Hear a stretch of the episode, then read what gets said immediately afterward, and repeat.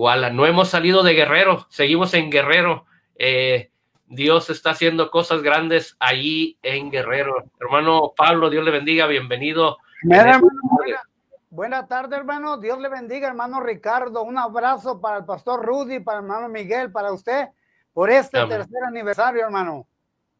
Gracias, hermano. Y ustedes son parte de este aniversario. Ustedes eh, han venido creciendo con este ministerio ya eh, tres años, cuando comenzaron ustedes juntamente casi con nosotros a transmitir los servicios de la iglesia y después se unió el programa de doctrinas, eh, de las doctrinas fundamentales de la palabra de Dios que comparte los lunes y que sigue todavía transmitiendo y todavía aún así las seguimos repitiendo eh, en otros días entre semana y han sido de bendición cada una de estas enseñanzas, hermano. Gracias por eh, ese apoyo a larga distancia y que ha sido una bendición eh, poder formar este equipo para poder seguir expandiendo el evangelio de la palabra de Dios. Así, hermano Ricardo, la honra y la gloria para nuestro Dios. Y como siempre lo he dicho en cada transmisión que hacemos, gracias por darnos la diestra de Radio Voz del Evangelio aquí a Iguala Guerrero. Dios les bendiga, hermanos. Y pues aquí estamos para servir y para echarle ganas al Señor. Amén, hermano. Eh, sigamos orando por este ministerio, ya que eh, hay muchos planes, muchas metas que tenemos en mente. Eh, por ahí quisiéramos poner una, una antena por ahí en, en la ciudad de Iguala con nuestro hermano y estamos este, ya haciendo pláticas con un, con un pastor que se, se dedica a hacer esto y vamos a ver si, si puede, haber, puede ser la posibilidad de que puedan llegar ahí alrededor de Iguala, no sé qué tanto pueda, qué tanto alcance puedan tener esto, eh, a, abarcar la transmisión, pero vamos a, a, estar platicando con este pastor para que nos ayude, nos oriente y pronto podamos estar eh, ahí en todo Iguala a, transmitiendo a través de FM también. Pues la gloria sea para Dios y vamos a estar apoyando en oración, hermano. Y pues cualquier cosa, hermano, pues adelante. Vamos a seguir motivándonos en oración y a echarle ganas en lo que respecta a esto. Que Dios sea quien se lleve la honra y la gloria por los siglos. Amén, hermano. Así es. Bueno, le dejo el tiempo para que nos comparta en este día la palabra de Dios y luego regresamos con usted, eh, bueno, con hermano Pablo, eh, hijo, ¿verdad? Para poner, a ver cómo le vamos a hacer ahorita. Ahorita nos, eh, nos acomodamos cómo vamos a hacer para pasar la siguiente predicación de nuestro hermano René este, Arteaga. Adelante, hermano, el tiempo es suyo. Muy bien. Bueno, entonces, hermano, pues gracias a Dios, ¿verdad? que estamos aquí ahora transmitiendo el tercer aniversario desde Iguala Guerrero, ¿verdad? Sabemos que el primer año aquí estuvimos, el segundo año transmitimos desde León, Guanajuato, ¿verdad? El segundo año no se me olvida. Y este tercer año, pues Dios nos permitió estar aquí también en Iguala. Gracias a Dios, le saluda a su amigo y hermano pastor de la Iglesia Cristiana Bíblica Fundamental Independiente Berea, Pastor Pablo Gómez, aquí transmitiendo desde la cabina número 2 en Iguala Guerrero. Pues hermanos, este nunca se me va a olvidar aquel primer aniversario cuando, ¿verdad? Pudimos, eh, por la gracia de Dios, nuestro hijo, ¿verdad? Poder ah, llevar a cabo esa alabanza para gloria de Dios, recordando que hasta aquí nos ha ayudado Dios para el primer aniversario. Y vamos a hacer una, un recuerdo de esa alabanza. Quiero que el auditorio y los radioyentes de Radio Voz que están siguiendo hoy el tercer aniversario, que lo escuchen detenidamente la alabanza. ¿Este fue el primer canto o es el primer aniversario cuando Radio Voz del Evangelio cumplió su primer año? Escúchelo y volvemos en un momento. Muy bien, escucha esta alabanza.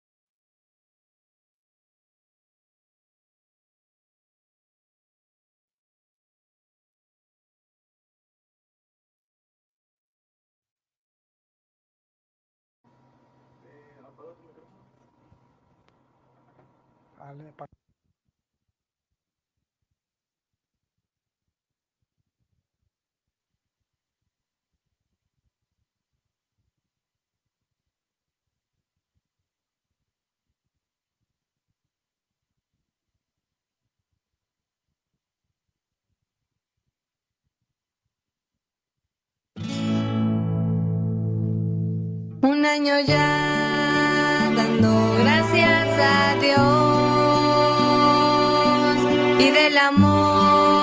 has brindado hasta hoy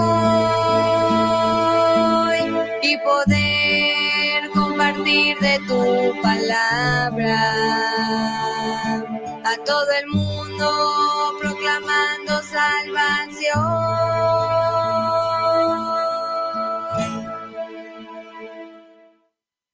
Gracias, Señor.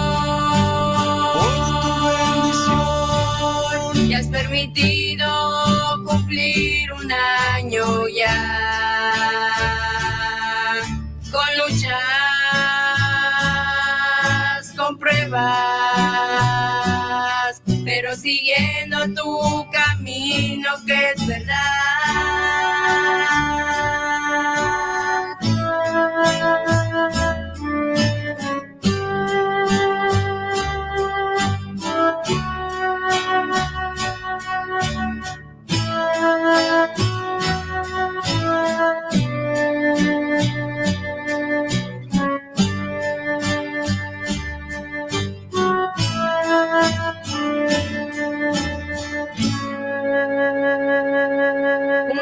Ya dando gracias a Dios, guiados de la mano del Señor, voz del Evangelio anunciar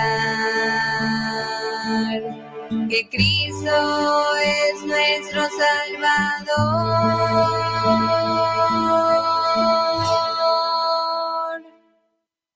Gracias, Señor. Por tu bendición. Y has permitido cumplir un año ya. Con luchas, con pruebas, pero siguiendo tu camino que es verdad pero siguiendo tu camino que es verdad.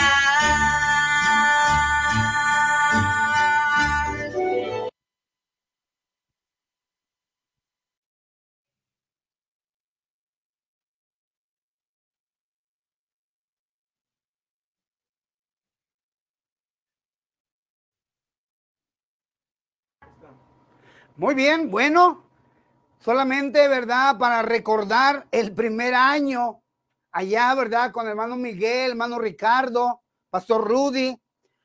Gloria a Dios por haber llegado a ese primer año. Hoy vamos a cambiar la frase, ¿verdad? Que nos has permitido cumplir un año ya y vamos a quitar la palabra ya para poder decir un año más. Qué bendición allá a todo radio oyente Recuerde que Radio Voz del Evangelio solo tiene un propósito y es la salvación de las almas perdidas. Y recordando a todo cristiano que por la gracia de Dios hemos llegado hasta este día, a pesar de ser el 2020 un año de prueba, de lucha, de dificultad, de pandemia, de enfermedad. Ver ahí, ¿verdad? Cómo el hermano fulano ya está con el Señor, e, el pastor fulano ya está en la gloria de nuestro Dios, e, la hermana fulana, la esposa del pastor, ya, hermano, fue un año de, grandes dificultades, fue un, gran, un año de lucha, fue un año de grandes pruebas, pero, pero no olvidarnos que también fue un año de bendición para seguir en este ministerio. Cuando un ministerio está firme, Dios bendice el ministerio, sea la radio, sea la iglesia, sea la ganación de almas, sean las misiones. Dios siempre le agrada que su pueblo Dios siempre agrada que su gente le sirva en el ministerio. Y acordándonos ayer que el, el hermano Miguel hablaba sobre la gracia, sobre la gracia, sobre la gracia de Dios. Hermano Pablo nunca deja a un lado, allá en primera carta a los Corintios 15, versículo 10, dice Pablo, antes por la gracia de Dios soy lo que soy. Y luego, ¿verdad? Como se predicaba hace un momento, tú cristiano, yo cristiano, si todavía estamos vivos, si respiramos, si tenemos todavía el aliento de vida que el Señor nos ha dado, tenemos que reconocer que todo es gracias a Dios. No desecho la gracia de Dios, dijo Pablo. Dijo ahí en la carta primera de los Corintios, por la gracia de Dios soy lo que soy y no he despreciado, no he desechado la gracia. Antes, ¿verdad? He trabajado y no se está jactando Pablo de lo que está haciendo, sino está recordando cómo Dios le ha guardado, cómo Dios le ha ayudado para llegar a ser lo que él era. Y luego termina diciendo, no desecho la gracia de Dios, no la desprecio. Tú y yo como cristianos no tenemos que despreciarla. Y luego dice el Señor, sino lo que yo he hecho, la gracia de Dios lo ha hecho conmigo. Esta, este mediodía quiero hablar el tema agradecidos con Dios. Hermano, quiero predicar y quiero hablar a la audiencia de Radio Voz del Evangelio. Mire, si usted nos da un like, si usted nos da un me gusta, si usted nos da un comentario para edificación nuestra, estamos agradecidos con Dios. Pero usted también, radio oyente, tenga una vida de agradecimiento. Usted que nos escucha a lo mejor por equivocación o si usted es un fiel seguidor, ¿verdad? De la página de Radio Voz del Evangelio. Mire, usted puede, usted puede ser un agradecido con Dios. Por eso en este día le voy a invitar a que abra su Biblia, por favor, en el libro de los Salmos, Salmo número 75, y vamos a leer del versículo, eh, vamos a mirar del versículo 1 al versículo 9. Dice la palabra de Dios. Salmo 75 del 1 al 9. Dice la palabra de Dios, el tema de este mediodía lo titularemos agradecidos con Dios. Yo como pastor aquí en Iguala agradezco a Dios por el ministerio de Radio Voz del Evangelio. Como pastor de Iguala, yo agradezco a Dios todos los días que despierto y aún, ¿verdad? Cada noche que nos dormimos, cada noche que vamos a descansar, Señor, si vienes hoy esta noche, Señor, si no despertamos mañana, gracias, Señor, por tu bendición. Tema de este día, agradecidos con Dios. Salmo 75 dice la palabra de Dios del versículo 1 al versículo 9. Dice, vea cómo comienza ese salmo. Dice, gracias te damos. Gracias te damos, oh Dios. Gracias te damos. Pues cercano está tu nombre. Los hombres cuentan tus maravillas. Dice, al tiempo que señalare, yo juzgaré rectamente. Se arruinaba la tierra y sus moradores. Yo sostengo sus columnas. Dije a los insensatos, no os infatuéis, y a los impíos, no os enorgullezcáis, no hagáis alarde de vuestro poder. No habréis con cerviz erguida, porque ni de oriente, ni de occidente, ni del desierto viene el enaltecimiento, mas Dios es el juez. A este humilla y a aquel enaltece, porque el cáliz está en la mano de Jehová y el vino está fermentado, lleno de mistura, y él derrama del mismo. Hasta el fondo lo apurará y lo beberán todos los impíos de la tierra. Y dice la Biblia, versículo 9, pero yo siempre anunciaré y cantaré alabanzas al Dios de Jacob. Vamos a orar por esta palabra y vamos a pedir que Dios bendiga a los radioyentes a donde está llegando la señal y hasta donde Dios permite que el evangelio de Radio Voz del Evangelio se escuche hasta donde llegue, ¿verdad? Así que de gracias por el aniversario, de gracias porque tres años al aire es de gran bendición. Vamos a dar gracias y vamos a, apoyar esto en oración. Bendito Padre Celestial, en esta hora alabamos tu nombre, glorificamos tu nombre, te decimos gracias Señor, gracias por este año más que has dado a la Señor radio por internet. Gracias Señor porque has permitido que esta señal, Señor, salga desde ese lugar que tú usaste, que tú tomaste, Señor, para poder salir la señal a donde llegue, Señor, Radio Voz del Evangelio.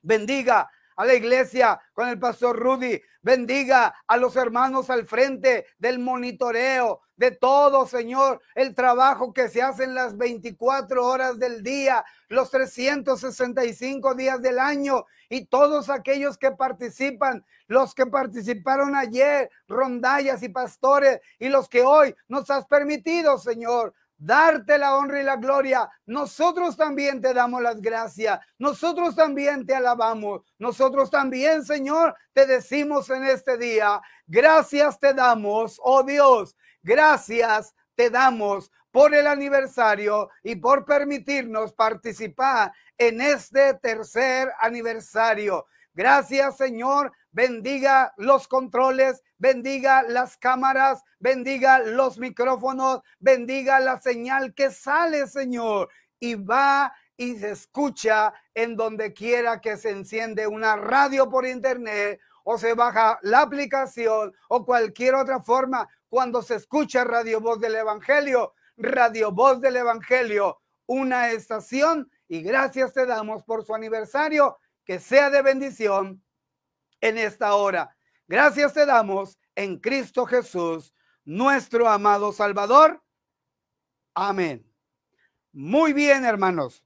Bueno, ya que hemos tomado esta enseñanza, este pasaje, quiero, ¿verdad? A modo de introducción, decirle que nuestro país, ¿verdad? Donde están los hermanos, allá en los Estados Unidos, existe allá un día, un día que le llaman ellos el día de acción de gracias. El día de acción de gracias. Hermano, sabemos, ¿verdad? Que todo es en base a la historia, cómo es que llegaron los, este, a, a, a poder llegar al continente y poder, ¿verdad? Ahí estar establecidos en los Estados Unidos.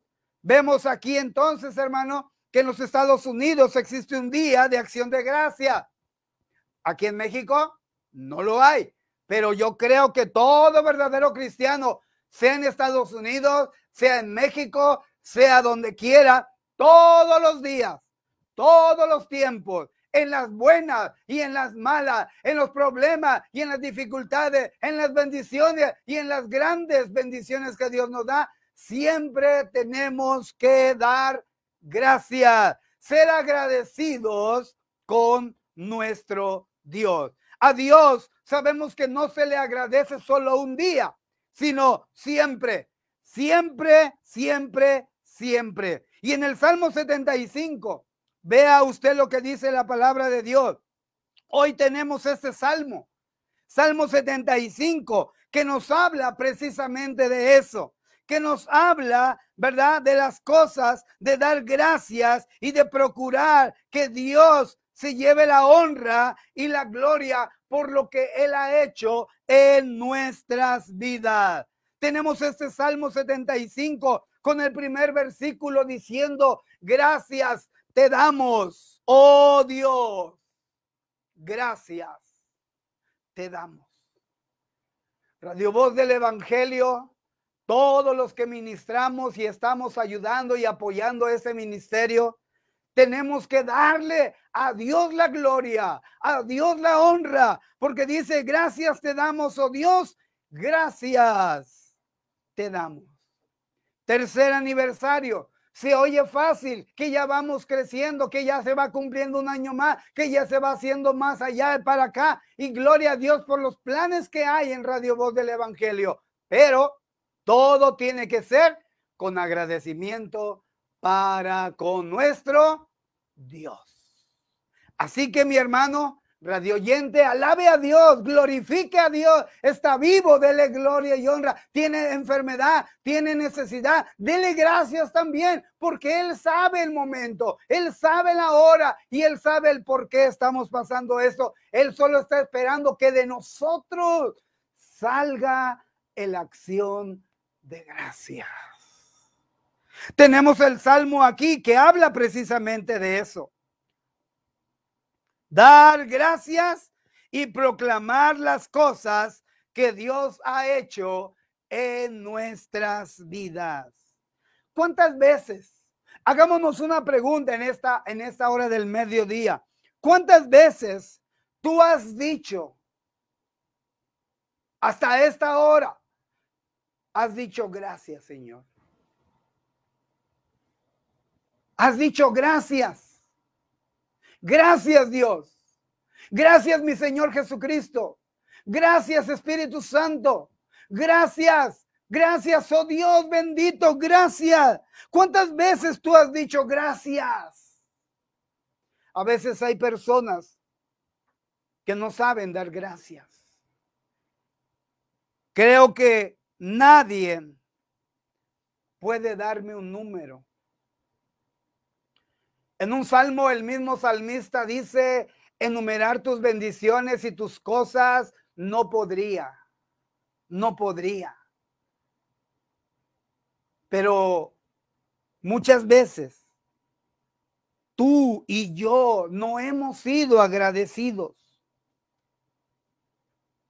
Pero ojalá que hoy, en este tercer aniversario, todos los radioyentes podamos decirle a Dios gracias. Gracias Dios en cada momento. Mire, yo recuerdo hace años, ¿verdad? Y, parecerá a modo de, de, es como un testimonio que yo lo viví. Mire, hace años cuando comenzábamos el ministerio aquí en Iguala, nos trasladamos a la ciudad de eh, eh, Teloluapan en un autobús de la, una de una de autobuses de aquí de Iguala, Cuernavaca, Cuernavaca, Altamirano y todo, y nos fuimos. Y mire, justo, ¿verdad? Pasando Iguala, subiendo el cerro, ¿verdad? Hay un pueblo que se llama Ahuehuepan. Hay unas curvas tremendas. Y yo recuerdo que iba con un hermano que ahorita está pastoreando en Oaxaca, el hermano Jorge Cruz, bendiciones a él. Y hermano, íbamos en el autobús cuando de repente el autobús, ¿verdad? Este, bajó la velocidad, se escuchó un tremendo ruido y las llantas delanteras se rompieron el eje que los dirigía el volante. No fue en las curvas, pero mire, gracias a Dios ese día yo dije, Señor, gracias. Nos pasaron a otro autobús, no nos dijeron qué había sucedido, pero yo pude constatar, ¿verdad? Que las llantas estaban, ¿verdad? Rotas. Se habían, ¿verdad? Abierto las llantas y yo dije, Señor, gracias. Y mire, ¿quién iba a pensar que unos 15, 20, 25 años después íbamos mi hijo manejando, íbamos manejando para el pueblo de Totuapan? Y, y ahí mismo, justo en Nahuehuepan, se volvió, nos quedamos sin frenos. Yo dije, Señor, no cabe duda, hace 25 años nos guardaste. ¿Cómo no darte la gloria? ¿Cómo no darte la honra, mi Dios, cuando tú eres nuestro Dios que nos guarda, que nos protege, que hay gracia, que no hay gracia, que hay bendición, gracia, que hay enfermedad, gracia. Este año, ¿verdad? Fue un año de tremendas luchas, de tremendos problemas con esta pandemia. Dios sabe por qué hace las cosas. Él espera que nosotros siempre le agradezcamos. Lo más importante de todo, mi hermano, mi hermana, es a quién y por qué damos gracias. Lo más importante de todo es a quién y por qué damos gracias. En el mes de mayo, abril, a fines de abril, principios de mayo, Dios llamó a mi hermano, el más pequeño, a su presencia. Nunca nos imaginamos que esto pudiera suceder, el más chico. Pero cuando llegamos a donde él estaba, donde él dejó de existir en su casa de su suegro, nos hincamos y le dijimos, Señor, gracias, porque tú sabes lo que haces. Si no le damos gracias a Dios, si no aprendemos a ser agradecidos con Dios, Dios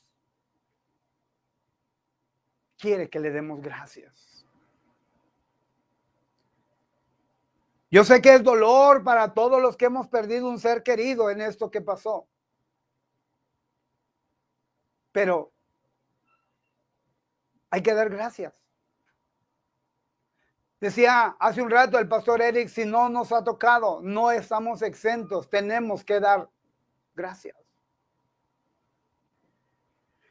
Usted y yo sabemos lo bien que se siente. Usted y yo sabemos como seres humanos, seres terrenales, usted y yo sabemos lo bien que se siente cuando alguien nos agradece. Pastor, gracias. Hermano, gracias. Eh, eh, eh, iglesia, gracias.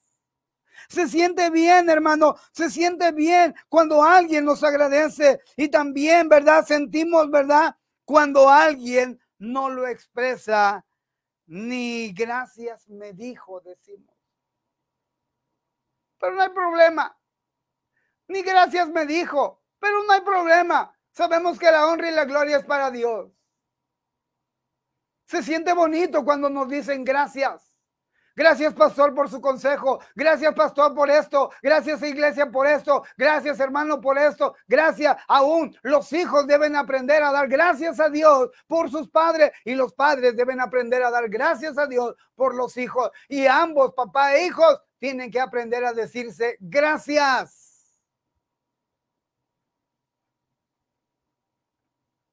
Pero hoy si hay algo que la rebeldía de los jóvenes no ha dejado es decirle al papá, gracias papá. Gracias mamá. ¿Sabe qué siente un padre y una madre cuando el hijo ingrato ni gracias da? Ahora imagínense lo que Dios siente cuando el mundo o parte del mundo ni siquiera se le ocurre decir y levantar sus ojos al cielo y decirle gracias porque se va tras otras cosas que no son dioses. ¿Sabe usted cuántas veces y por qué le ha dado gracias a Dios?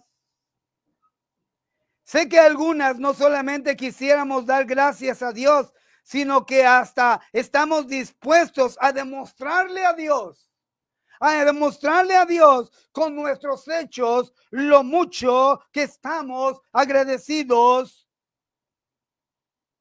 por lo que Él es. Por lo que Él es.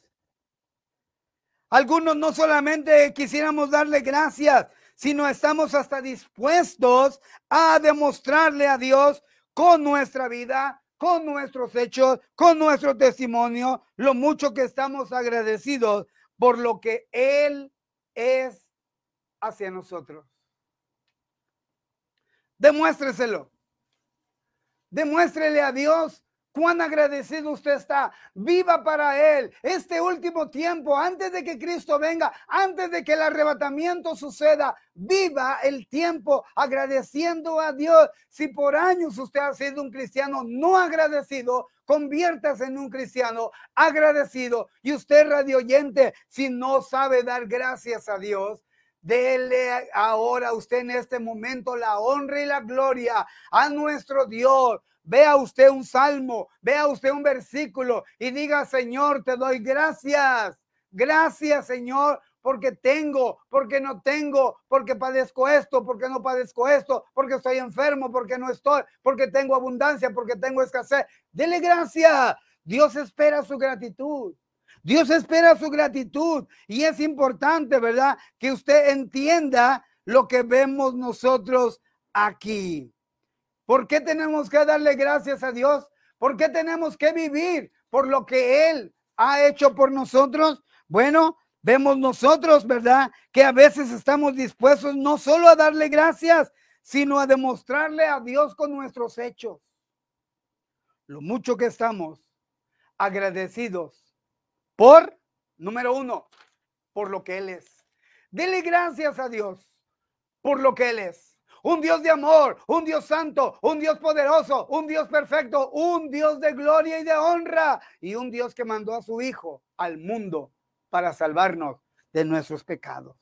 Tenemos que agradecerle a Dios, número dos, porque por, por lo que Él representa para nosotros.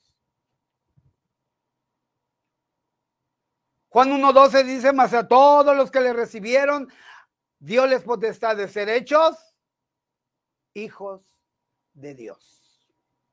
¿Qué representa para nosotros Dios? Es nuestro Padre. Un hijo le pide a papá, el papá le da al hijo cuando lo tiene, pero Dios, hermano, que es el dueño de todo, siempre quiere bendecir a sus hijos. Tenemos que adorarle, tenemos que vivir para Él, tenemos que darle gracias. Número dos, por lo que Él representa para nosotros. Número tres, porque tenemos que darle gracias y vivir para Él, por lo que Él ha hecho por nosotros. Les contaba de estos accidentes que uno, ¿verdad? Uno un tiempo y luego el otro el otro tiempo. ¿Qué quiero decir con esto, hermano? Quiero decir que hay que darle gracias a Dios por lo que ha hecho por nosotros. Gracias a Dios porque lo ha hecho en nosotros, para nosotros, para que nosotros aprendamos a darle la honra, para que nosotros aprendamos a darle la gloria a Él. También hay que darle gracias y vivir para Él por lo que ha hecho. Escuche, dijimos primeramente por lo que ha hecho por nosotros, número dos, y por lo que, número cuatro, perdón, y lo que ha hecho por medio de nosotros. Ahora él puede usar a cualquiera. Dios usó a Pablo mucho. Y vuelvo a repetirle, él no está enorgullecido, ni jactándose diciendo yo he hecho mayor, más cosas que los demás apóstoles.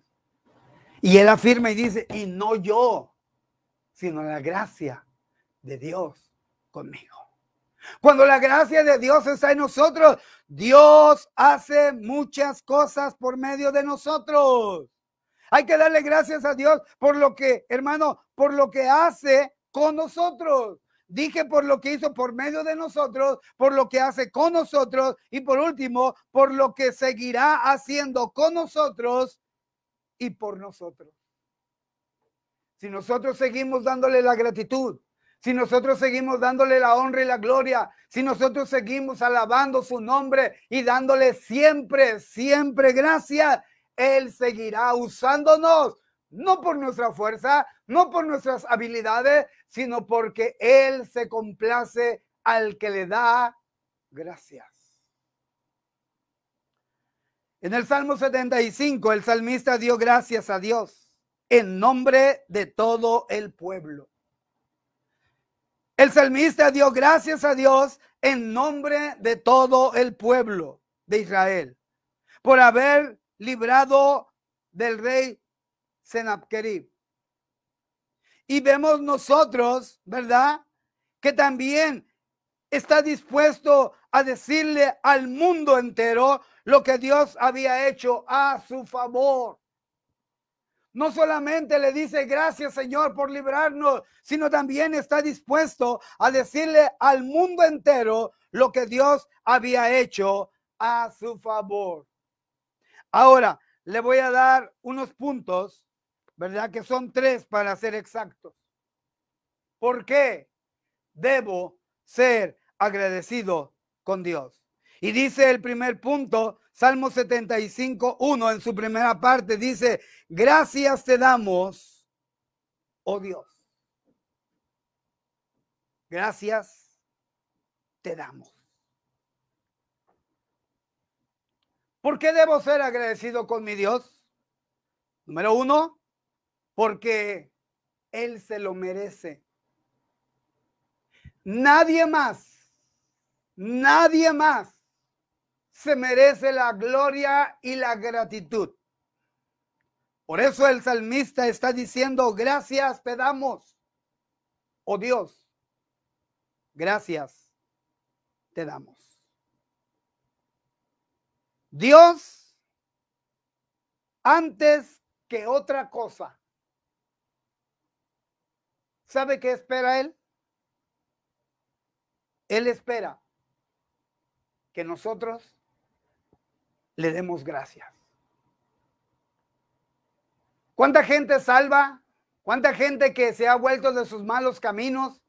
¿Cuánta gente que andaba perdida con rumbo al infierno y ahora se glorían, ahora se jactan y ahora, ¿verdad? Están felices y contentos porque el Señor les ha cambiado su rumbo, su destino por haber tomado la decisión de haber recibido a Cristo como su único y su suficiente ¿qué?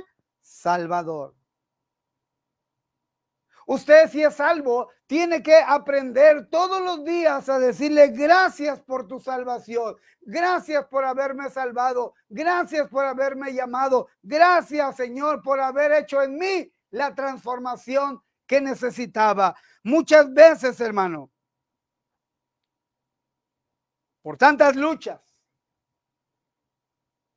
por tantos desánimos que nos suceden en nuestra vida, nos descuidamos de darle gracias a Dios. Él está esperando que le demos gracia. Él está esperando que le demos la gratitud. Pero necesitamos entender, hermano, necesitamos entender, hermana, que la gratitud debe ser a Dios en primer lugar, no a otra cosa. Lo primero que Dios está esperando de nosotros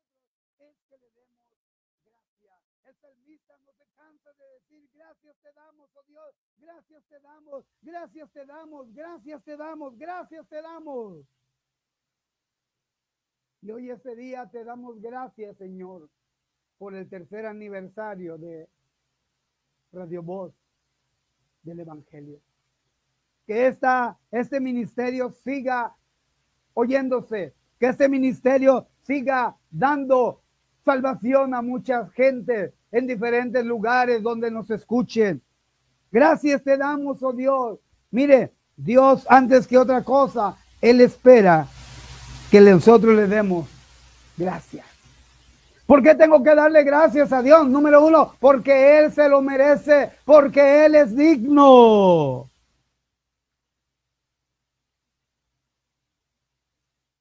Segunda cosa, ¿por qué tengo que darle gracias a Dios? Vea el versículo. Uno, en su segunda parte. Los hombres cuentan tus maravillas. Los hombres cuentan tus maravillas. Mire, algunos piensan y algunos, ¿verdad?, creen que es ridículo darle gracias a Dios. Pero no, no. Otros nos dicen es que ustedes están, ¿verdad? Y nos tildan de fanáticos. Siempre le dan gracias a Dios por todo. Se, les va mal, le dan gracias. Se muere alguien, le da gracias. Mire, e, es que tenemos nosotros que darle siempre gracias a Dios. Porque los hombres cuentan tus maravillas. Algunos piensan que es ridículo darle gracias a Dios. No lo veo. ¿Dónde le doy gracias? Otros nos tildan de fanáticos porque siempre hablamos de Dios y mencionamos a Dios en todo. En la familia, en la vida. Le damos gracias por la familia, por la vida, por la salud, por la comida, por el día, por el aire, por el sol. Y nos dicen, ya, ustedes están, gracias a Dios por todo. Damos gracias por el trabajo, oramos por la esposa, oramos por el esposo, oramos por la iglesia, por la congregación, por el pastor, por los países, por la salvación de los perdidos, por todo, hermano, tenemos que aprender a darle gracias. Los hombres cuentan tus maravillas. Los hombres cuentan las maravillas y por eso, por eso, hermano, lo único que podemos decir es gracias, Señor. Y número tres, ¿por qué tenemos que darle gracias a Dios? Dice ahí el versículo, dice ahí el punto número tres, eh, vea el 5 al 9, dice, no hagáis alarde de vuestro poder, no habléis con cerviz erguida, porque ni del occidente, ni del oriente, del, ni del occidente, ni del desierto viene el enaltecimiento, mas Dios es el juez. A este humilla y a aquel enaltece, porque el cáliz está en la mano de Jehová y el vino está fermentado, lleno de mistura, y él derrama del mismo. Hasta el fondo lo apartarán y lo beberán todos los impíos de la tierra. Versículo 9 porque yo siempre anunciaré y cantaré alabanzas al Dios de Jacob. ¿Qué da como resultado el agradecimiento? ¿Qué da como resultado el agradecer aún con un canto, aún con una alabanza, aún con un salmo cantado, alabado? Siempre estamos anunciando. Dice el versículo 9, yo siempre anunciaré.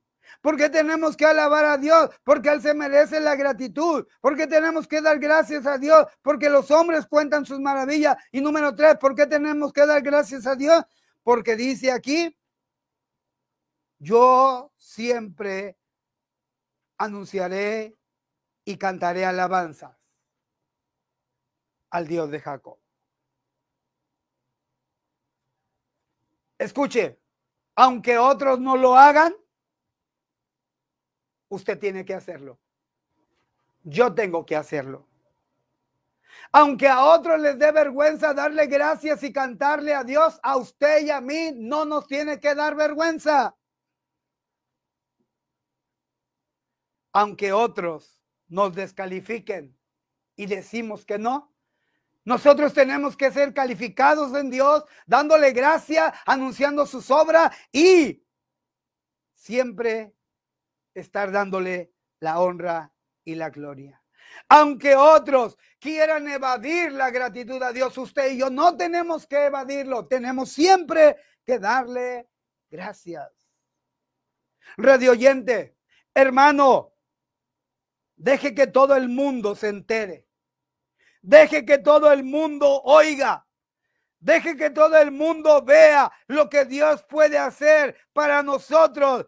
Y de la misma manera que le amamos y le agradecemos, Él es siempre el digno de ser adorado.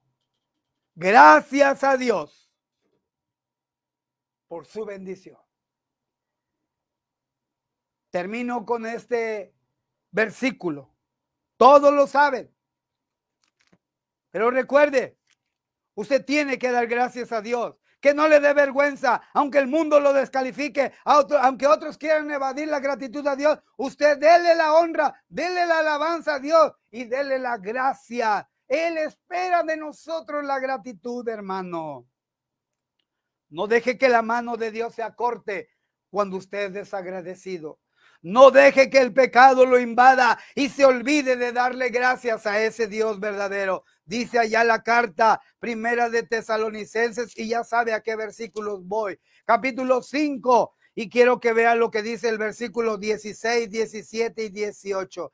Dice el versículo 16, estad siempre gozosos, orar sin cesar, dar gracias, ¿qué dice? En todo. No nada más tenemos que dar gracias en algunas cosas, tenemos que dar gracias en todo. Y dice el libro de Romanos 7:25, vean lo que termina diciendo Pablo en este capítulo. Dice aquí con letras mayúsculas, con letras mayúsculas, dice, gracias doy a Dios. ¿Por quién? Por Jesucristo.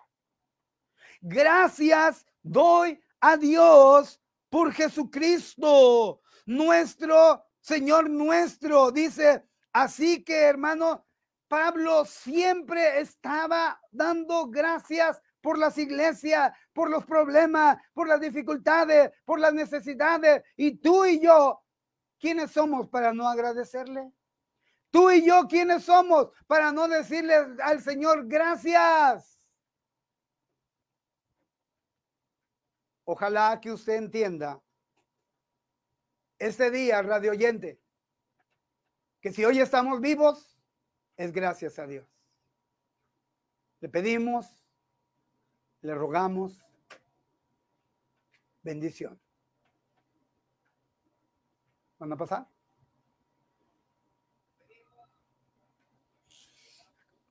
Vamos a orar, hermanos. Y ahorita, ¿verdad? Parte de la iglesia y de los hermanos de aquí, vamos a dar gracias por este año aniversario más. Padre Celestial, bendiga este tiempo, Señor, que hemos escuchado su palabra. La gratitud, la honra, la gloria, usted la merece, Señor. Por eso en este día, Padre Celestial, le damos gracias por el aniversario de Radio Voz del Evangelio. Bendiga el ministerio, ¿verdad, Señor? Allá en Dallas, Texas bendiga al pastor Rudy, bendiga al hermano Miguel Pruneda, bendiga al hermano Ricardo Moctezuma, bendiga, Señor, a todo aquel que participó ayer en la acción de gracias por un tercer aniversario y gracias por los que hoy participamos. El tema de hoy fue dar gracias en todo. Tenemos que reconocer y dar gracias por lo que Él nos da. Bendiga este tiempo, Señor, y gracias porque usted es bueno con nosotros.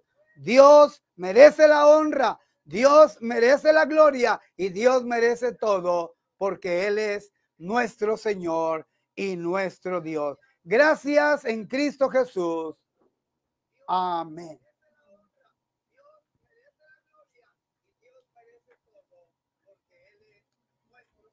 Bueno. Amén. Gracias a Dios, hermano, por este tremendo mensaje. Adelante.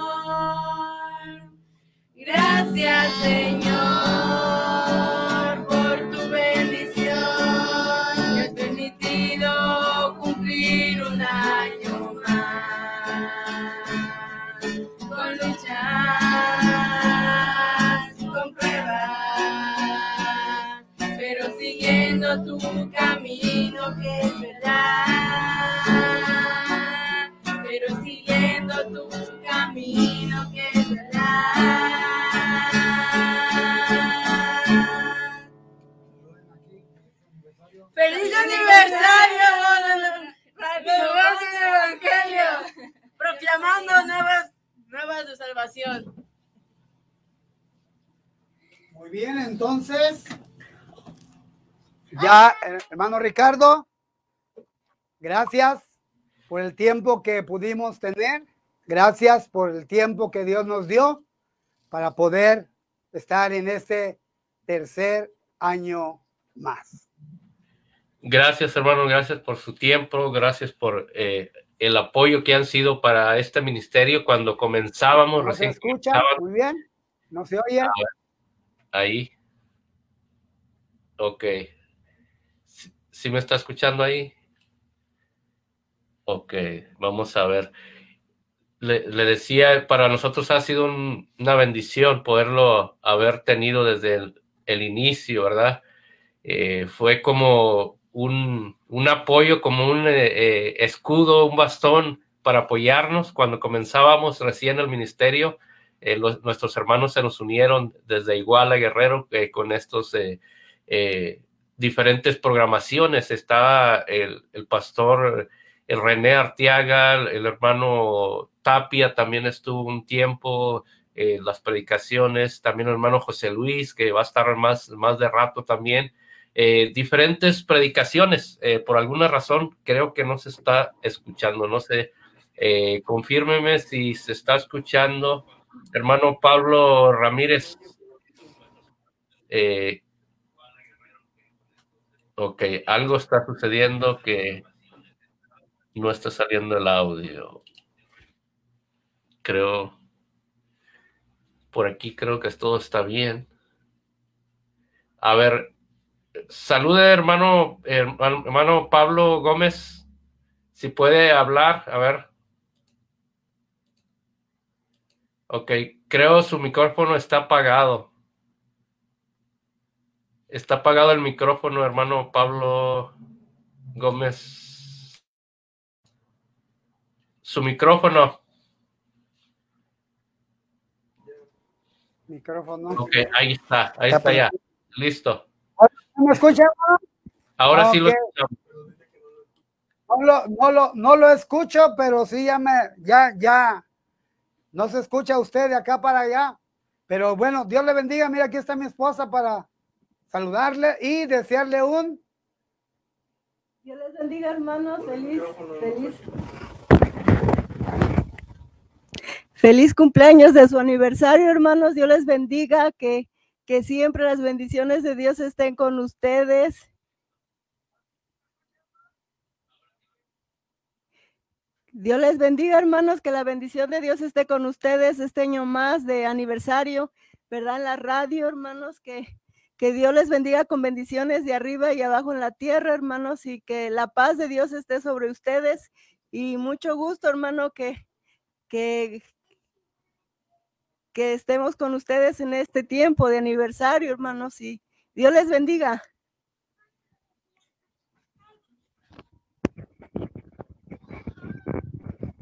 Es que a lo mejor destrabaron ahí la, los cablecitos. La hermana también tiene un programa, ¿verdad? Ahí para las mujeres, este, está, está transmitiendo los días, me parece que eran los viernes, cuando estaba el programa de la hermana. Eh, no sé si me están escuchando ahí. Sí, hermano.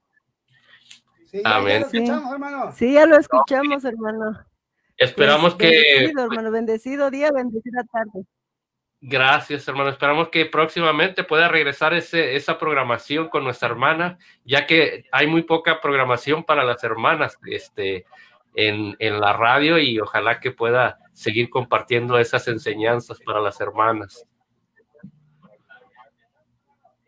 Sí, hermano, pues estamos aquí orando, hermanos, para que Dios, Dios, este, me ayude para, para seguir adelante, a, a- ayudar a otras hermanas, ¿verdad? A animar, a fortalecer en el Señor. Y pues aquí estamos, hermano, pues pronto, pronto irá a hacer esto, hermano. Amén. Adelante, hermano. Gracias, gracias. hermanos, y Dios les bendiga. Igualmente, hermana. Muchas gracias. Bueno, hermano, entonces.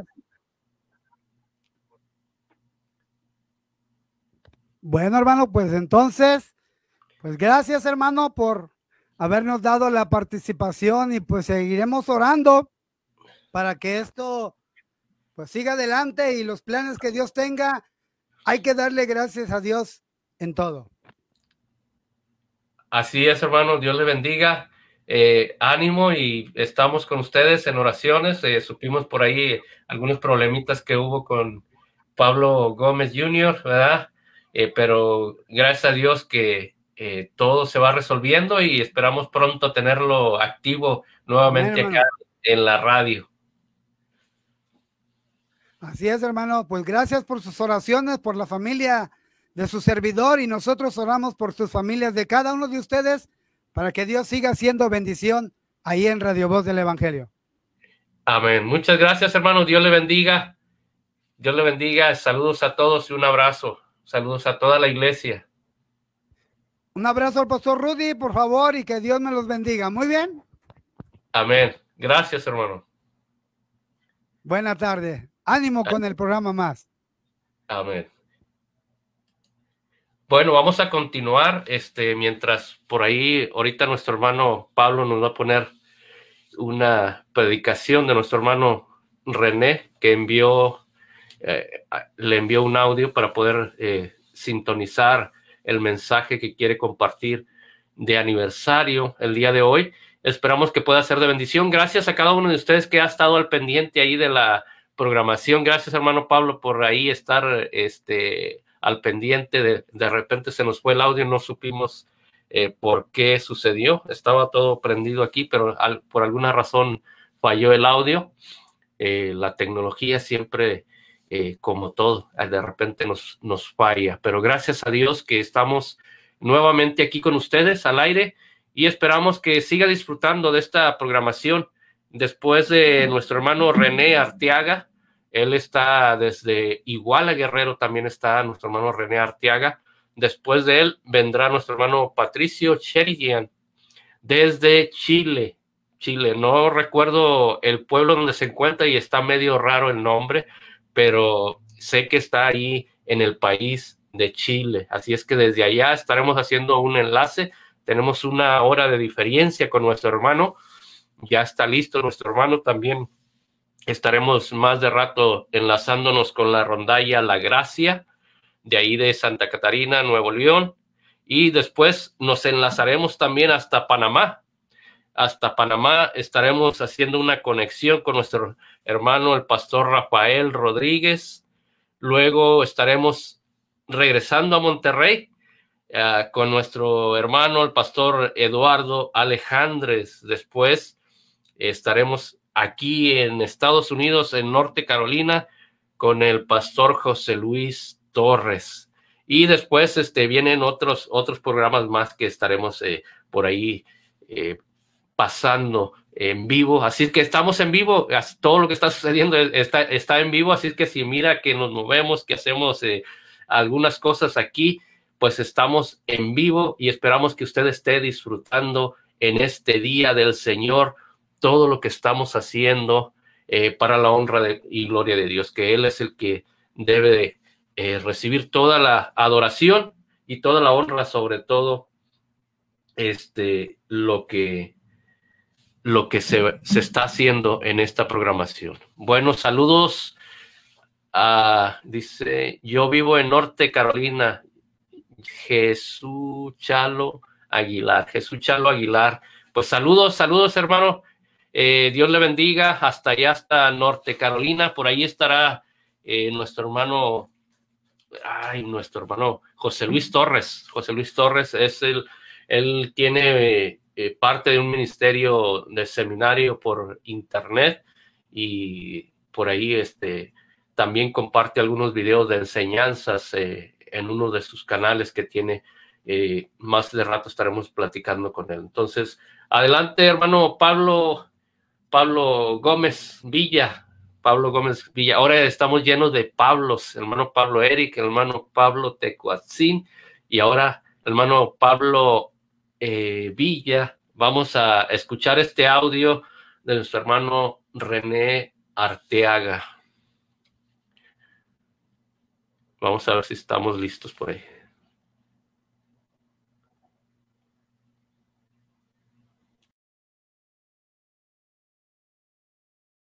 por el, eh, por el Espíritu al decir designio que Jesús tuvo que pasar, los designios de Jesús, la tentación. Dice Mateo 4.1. Dice entonces Jesús fue llevado por el, eh, por el Espíritu al desierto para ser, ¿qué? Tentado por el diablo. Y después de haber ayunado 40 días y 40 noches, tuvo hambre y vino a él el tentador y le dijo, si eres hijo de Dios, di que estas piedras se conviertan en pan. Él respondió y dijo, escrito está, no solo de pan vivirá el hombre, sino de toda palabra que sale de la boca de Dios. Entonces el diablo le llevó a la santa ciudad y le puso sobre el pináculo del templo y le dijo, si eres hijo de Dios, échate abajo, porque escrito está, a sus ángeles mandará cerca de ti y en sus manos te sostendrán para que no tropieces con tu pie en piedra.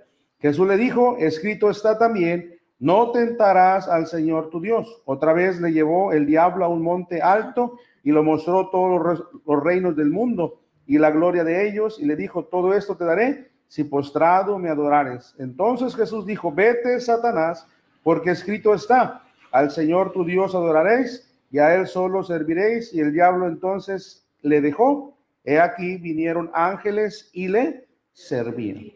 Entonces vamos a hablar de los designios de Jesús la tentación. Amén. Vamos a orar. Mi Dios, te damos gracias, Señor, en esta mañana por tu palabra, que es viva, que es eficaz, que es más cortante que una espada de dos filos.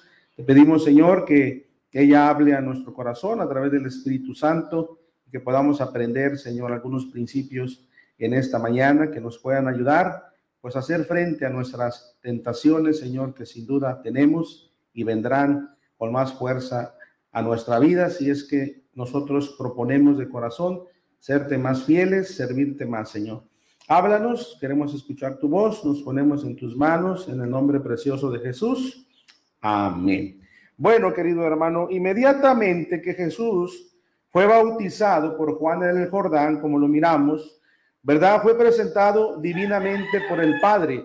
La Biblia dice que se escuchó una voz de los cielos que decía, este es mi Hijo amado en que tengo complacencia. Inmediatamente, hermano, desciende el Espíritu Santo sobre Jesús en forma de paloma y fue, ¿verdad? En ese instante que fue llevado al desierto para enfrentarse cara a cara con su acérrimo enemigo, ¿quién? Satanás. En ese preciso momento, después de que aconteció, fue bautizado, Dios habla, presenta a su Hijo divinamente, en ese momento dice que fue llevado por el Espíritu a dónde? al desierto para ser tentado por Satanás. Mire, dice un comentarista, aquí tenemos el famoso duelo mano a mano entre Cristo y el dragón, entre la descendencia de la mujer y la serpiente, descrita en Génesis 3.15, la cual es un anticipo de la lucha final. Vemos la descendencia de la mujer que es tentada, ¿verdad? Con la herida en el calcañal y Cristo saliendo victorioso, ¿verdad? Hiriéndolo en dónde? En la cabeza. ¿Verdad? Esta es una lucha cara a cara entre Cristo y Satanás. Ahora mire, el texto, hermano, claramente comienza diciendo entonces. Dice aquí eh, Mateo 4.1, entonces Jesús fue llevado por el Espíritu al desierto. Entonces, hermano, es precisamente entonces, ni antes ni después, ni, ni, al, ni al ser bautizado Jesús, ¿verdad? Enseguida, el Padre que se complació de su Hijo, hermano, es que Satanás viene con toda la furia a provocar, a incitar, a tentar a Jesús con la finalidad de que el Hijo defraudara a su Padre. Porque es que precisamente en ese momento Satanás lo tentó. ¿Por qué no lo tentó antes? ¿Por qué no lo tentó después? Bueno, porque Dios acaba de decir, este es mi Hijo amado en que tengo complacencia, ¿verdad? Entonces Satanás viene con la finalidad de, echar a perder o de decir, ¿realmente es tu Hijo amado? ¿Verdad? Quería que Cristo defraudara a quién? A su Padre. Esto nos muestra, hermano, que inmediatamente que un creyente viene a Jesús en arrepentimiento y fe, ¿verdad? Obteniendo salvación y la complacencia del Padre Eterno, Satanás vendrá a él con toda su furia a incitarle a tentar al Hijo de Dios. ¿Verdad? Si usted es hijo de Dios, hermano, yo creo que usted ha experimentado estas tentaciones. ¿Y cuál es la finalidad de Satanás?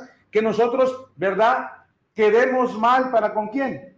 Para con nuestro Dios. ¿verdad? Nosotros a través de Cristo somos salvos, a través de Cristo tuvimos, tenemos complacencia, lo acabamos de ver en Romanos, fuimos justificados por fe y ahora tenemos que paz para con Dios, ¿verdad? Pero el diablo que sabe, hermano, que no puede llevar ya tu alma al infierno, él va a hacer todo lo posible para que tú como hijo de Dios quedes mal con tu Padre que celestial. Fue lo mismo que pasó con Job. En Job 1.8 dice, y Jehová dijo a Satanás, ¿no has considerado a mi siervo Job, que no hay otro como él en la tierra, varón perfecto y recto, temeroso de Dios, apartado de qué? Del mal.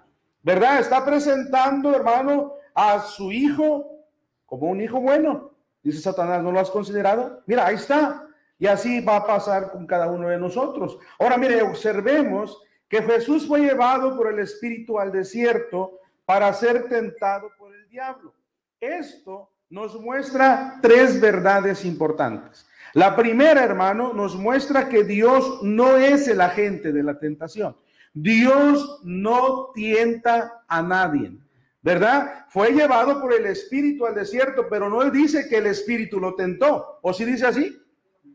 Dice aquí, versículo 1, entonces Jesús fue llevado por el Espíritu al desierto y oiga, coma, para ser tentado, ¿por quién?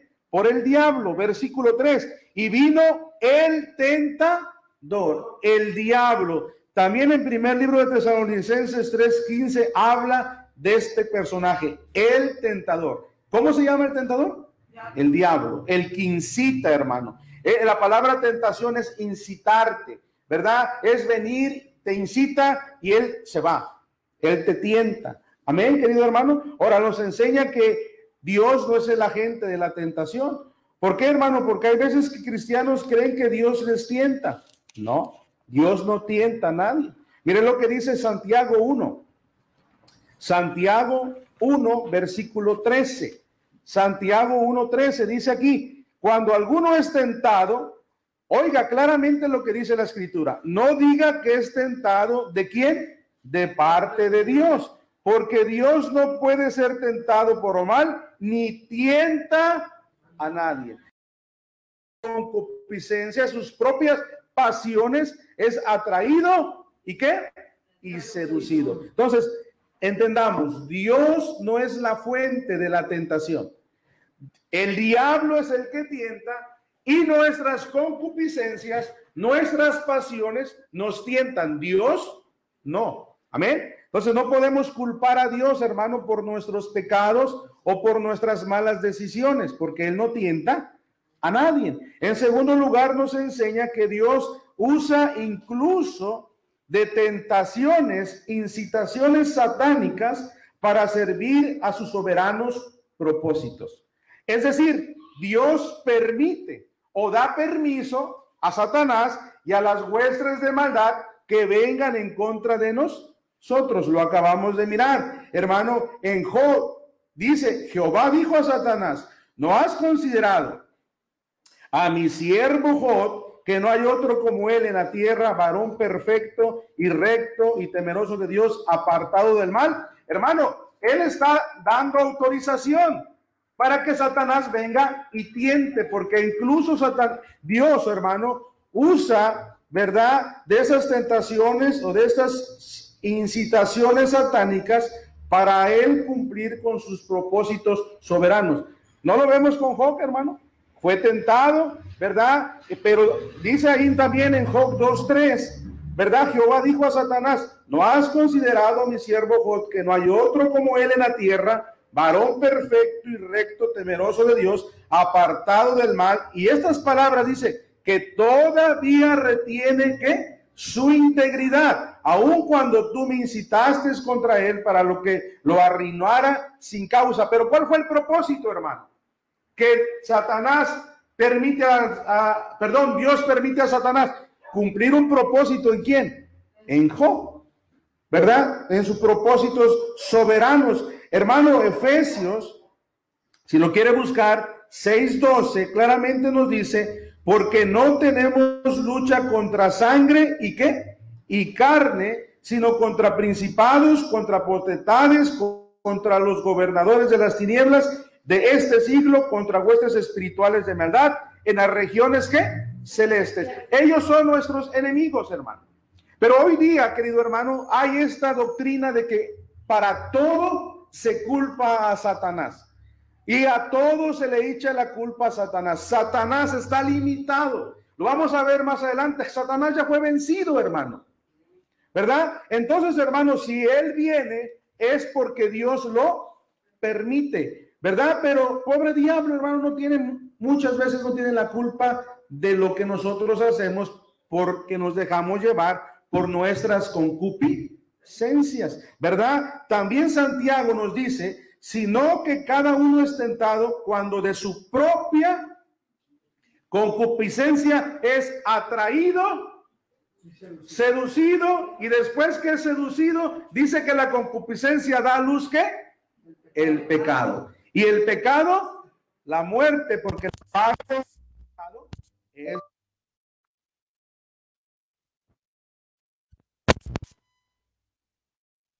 muerte. Ahora, Santiago, hermano, ¿verdad? Perdón, Hebreos 4.15, mire, busca Hebreos 4.15. Dice, porque no tenemos un sumo sacerdote que no pueda compadecerse de nuestras debilidades, Hebreos 4:15, sino uno que fue tentado en todo según nuestra semejanza, pero sin pecado.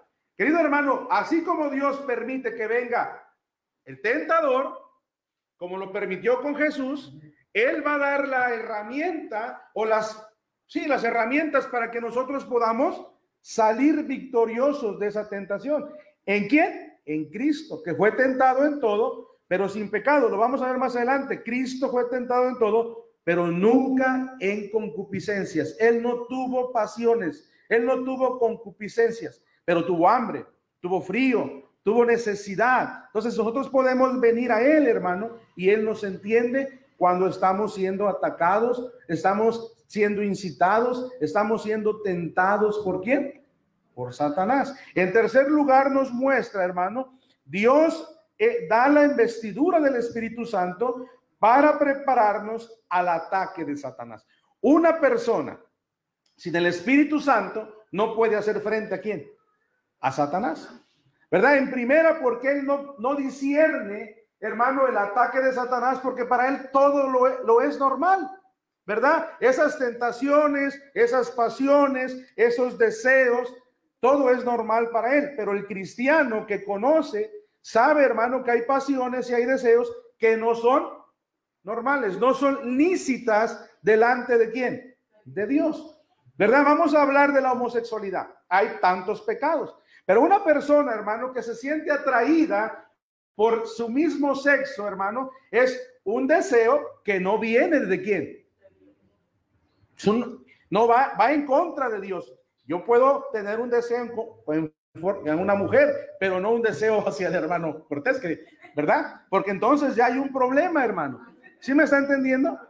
Entonces, querido hermano, el Espíritu Santo viene a mí y el Espíritu Santo Dios me reviste de él para poder entrar en esta esfera espiritual, porque la lucha es espiritual, ¿verdad? Mira, hermano, lo que dice Efesios 1, Cuando usted fue revestido, cuando usted fue, ¿verdad? Eh, sellado, hermano, lo miramos, el bautismo del Espíritu Santo fue cuando recibimos a Cristo como nuestro Salvador. Dice la palabra de Dios, ahí, Efesios 1, versículo 13.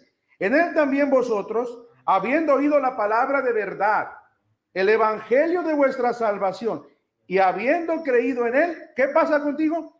Fuiste revestido, fuiste sellado con el Espíritu Santo, dice, de la promesa que es las arras de nuestra herencia hasta la de redención de la posesión adquirida para alabanza de su gloria. Ahora, ahí mismo Efesios, hermano, 6, 10, nos habla acerca de una armadura.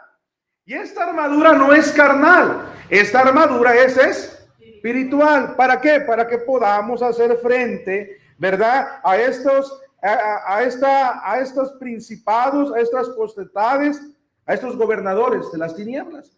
Dice aquí, hermano, Efesios 6:10. Por lo demás, hermanos míos, fortaleceos en el Señor y en el poder de su fuerza. Vestíos toda la armadura de Dios para podéis estar firmes contra las acechanzas. ¿Para qué es esta armadura espiritual? ¿Para qué Dios nos reviste del Espíritu Santo? Y la armadura dice claramente, para poder hacerle frente a las acechanzas de quién? De Satanás, a las tentaciones, a las simulaciones, a las incitaciones que nos hace Satanás. Ahora, mira, hay una verdad bien importante, hermano. En primer libro de Corintios 10, versículo 13, primer libro de Corintios 10, 13 nos dice, no nos ha sobrevenido ninguna tentación que no sea humana, pero fiel es Dios que no nos dejará ser tentados más de lo que podáis resistir, sino que dará también juntamente con la tentación la salida para que podáis que soportar. No, no, no venga con esta excusa, es que me tentaron y yo no pude. Dios lo, lo permite de acuerdo a nuestra capacidad. A Job lo tentó, ¿verdad? Eh, Satanás viene y después vuelve a venir y su mujer le dice, ¿aún retienes tu integridad? Maldice a tu Dios. ¿Y qué? Y muérete. Pero Job dijo, ¿verdad? Como las, las mujeres fatuas has hablado, ¿qué? Vamos a recibir de Dios el bien y el mal no. Dice, y en todo esto no pecó. Hay niveles que Dios permite de acuerdo a nuestra capacidad, porque si no es así, entonces Dios sería que injusto. Y yo creo, hermano, que entre más crezques espiritualmente, más fuerte será el ataque, la tentación. Amén, hermano. Hebreos también nos dice, pues en cuanto él mismo padeció siendo tentado, es poderoso para socorrer a los que son tentados. Él fue tentado, aquí lo estamos viendo en el desierto, ¿verdad? Y si usted está siendo tentado, podemos venir al trono de gracia y decirle al Señor, ayúdame, fortalece mi fe, ¿verdad? Lléname del Espíritu Santo, ayúdame a poder hacerle frente a las tentaciones. Mira lo que dice Segunda de Corintios, hermano. Segunda de Corintios 12, segunda de Corintios 12, 7. Dice la palabra de Dios aquí, y para, y para que la grandeza de las revelaciones no me exaltare desmedidamente, me fue dado un aguijón en mi carne, un mensajero. ¿Ve cómo Dios usa, hermano, de Satanás para sus propósitos soberanos? Oiga lo que dice un comentarista. Después de los grandes honores que Dios nos da, debemos esperar algo que nos mantenga humillados, porque Dios acostumbra preparar a sus hijos para la prueba antes de meternos en ella. O sea, Dios no te va, como se dice vulgarmente, Dios no te va a mandar a la guerra sin fusil. Dios te prepara primero para después permitir la tentación y tú poder hacerle frente. Amén. Querido hermano, aquí en este caso, ¿verdad? Cuando nosotros nos permite para mantenernos humildes. Lo acababa de exaltar Dios a Cristo, este es mi hijo amado en que tengo complacencia, inmediatamente permite que a Satanás que venga y que lo tiente. Escuche nuevamente, después de los grandes honores que Dios nos da, debemos esperar algo que nos mantenga humillados, porque Dios acostumbra a preparar a sus hijos para la prueba antes de meterlas o en ellas. Amén, querido hermano. Nosotros recordamos que continuamente cuando hacíamos conferencias o cuando teníamos algún evento, nos preparábamos con la hermana porque sabíamos que iba a venir la prueba. ¿Verdad? Y vienen las pruebas. Ahora mire, vuelva a Mateo, hermano, versículo 4, versículo 2. Dice la escritura, después de haber ayunado 40 días y 40 noches, ¿qué tuvo? Hambre. Cristo fue llevado al desierto y después de 40 días de ayuno, Satanás, que como león rugiente estaba acechando al Señor, hasta que vio la oportunidad ideal para venir con más insistencia a tentarlo. De esta misma manera pasa con el creyente. El león rugiente continuamente está al acecho hasta ver la oportunidad de más carencia espiritual emocional y física que tirará sus más feroces ataques. Acuérdese, es un león rugiente. Cristo estuvo 40 días en el desierto sin comer, pero Satanás ahí estuvo, hermano, acechándolo, acechándolo, acechándolo como el león que es. Y cuando vio que Cristo tenía la más grande necesidad, tuvo hambre. Entonces viene y le dice, dile esas piedras se conviertan en pan. Y querido hermano, el ataque más feroz de Satanás en nuestra vida es cuando hay más necesidad. Siempre hay necesidad, pero el león como león rugiente te anda viendo y cuando andas desesperado, cuando andas desanimado, cuando has dejado de orar, cuando has dejado la Biblia, viene y es cuando más ataca. Amén. Querido hermano, esto es natural. El león en la sabana africana nunca va a atacar a una cebra o, ¿verdad?, a otro animal fuerte. Siempre busca al débil. Y así es Satanás. Satanás no va a atacar, o aunque tienta a los fuertes, pero siempre ataca a los débiles. Y siempre que hay mayor necesidad espiritual, emocional. ¿Hay necesidades emocionales? Ay, ¿verdad? No tengo novio, dicen las muchachas. Ay, yo hubiera de querer un novio que me ame, que me quiera. Y ahí viene, dice, ahora tiene necesidad de amor, de comprensión. Y viene, tienta. Amén, hermano. También física. Hay necesidades físicas. Y viene y tienta. Mire, hermano, lo que dice segunda de Corintios 2.11. Segunda de Corintios 2.11 claramente nos dice que, hermano, Satanás maquina. O sea, está ideando. O sea, está tramando cómo atrapar, cómo tentar, cómo hacernos caer. Segunda de Corintios 2.11 dice, para que Satanás no gane ventaja alguna sobre nosotros, Dice, pues no ignoramos y no debe ignorar, hermano, sus maquinaciones, sus ideas, hermano, sus eh, tramas, ¿verdad? No debe ignorar. Acuérdense, Satanás es considerado un león rugiente que anda al acecho de nosotros. Amén, hermano. Mire, yo, yo he comparado esto, hermano. ¿Verdad? Satanás se puede comer a cualquiera en el mundo. Los tiene bajo su dominio. Pero él no le agradan eso. Le agradan las ovejitas de la iglesia. Amén. Carne buena. Y él anda al acecho. No ignoramos sus maquinaciones. Mire, la primera expresión que usa el tentador o que usó el tentador contra Jesús fue esta. Oiga lo que dice aquí, ¿verdad? Después de haber ayunado 40 días y 40 noches, tuvo hambre y vino el tentador y le dijo, oiga, ¿qué le dijo? Si eres hijo de Dios, di que estas piedras se conviertan en qué? En pan. Si eres hijo de Dios.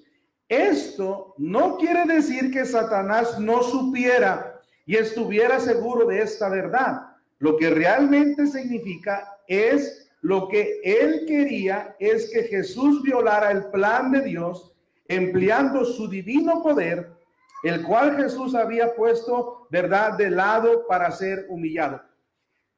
Él era el Hijo de Dios, Él era Dios, ¿me está entendiendo? Iba, iba a comenzar su ministerio, levantó muertos, dio vista a los ciegos, dio oído a los sordos, levantó paralíticos, tenía poder de decirle a esas piedras, conviértanse en pan. Claro que sí, el mejor pan. Y si se le antojaba al Señor, le había dicho, y vino. Y se viera convertido porque tenía el poder. Pero Satanás es bien astuto, hermano. Si eres hijo de Dios, le está diciendo, a ver, demuéstrame lo que realmente eres el hijo de Dios. ¿Sabe, hermano? Aquí la tentación es Dios, Cristo no vino para obedecer al diablo ni sus insinuaciones. Cristo vino para cumplir la voluntad de su Padre celestial. Cristo, hermano, tenía poder para todo. Cuando vienen en el huerto de Gexemaní, querido hermano, él, ¿verdad? Pedro saca la espada y le vuela la oreja al soldado. ¿Y qué dijo el Señor? Que no podía él orar y en ese momento una legión de ángeles lo podía librar. Él tenía todo el poder, hermano. Todo el poder. Pero hermano, Cristo en Filipenses 2.13 dice que él siendo la imagen de Dios, dice, sino que se despojó a sí mismo tomando forma de siervo, hecho semejante a los hombres. Su divinidad la puso a un lado. Él vino como siervo. Y el Satanás es astuto, hermano. Cristo ¿verdad? O Satanás vendrá a ti y te dirá, mira, ¿realmente eres hijo de Dios? Pero mira tu necesidad. Mira, Dios promete hartas cosas y mira cómo estás. No tienes que comer. Mira cómo está tu circunstancia, tu situación. Si eres hijo de Dios, empieza a qué? A tentar, a meter ideas, hermano. Cristo fue declarado después el Hijo de Dios y el diablo se apoya en este título para comenzar la tentación, como si dijese, puesto que eres el Hijo de Dios, tienes poder para hacer esto por tu propia cuenta. Y lo tenía, pero Cristo, hermano, comprendió la astucia de Satanás. Comprendió la astucia. Si él hubiera dicho, ok, que se convierta en las piedras en pan, él defraudaría a su padre, porque había obedecido las insinuaciones y las tentaciones de quién? De Satanás. Mira, hermano, algo curioso en Juan, es lo mismo que el Sanedrín pidió muchas veces a Jesús. Juan 6:30. Mira lo que dice Juan 6:30. Nuevamente, hermano, lo dije la otra vez, Cristo no vino a demostrar que era Dios ni que era el Hijo de Dios. No lo vino a demostrar. ¿Verdad? Sus obras lo demostraron por sí.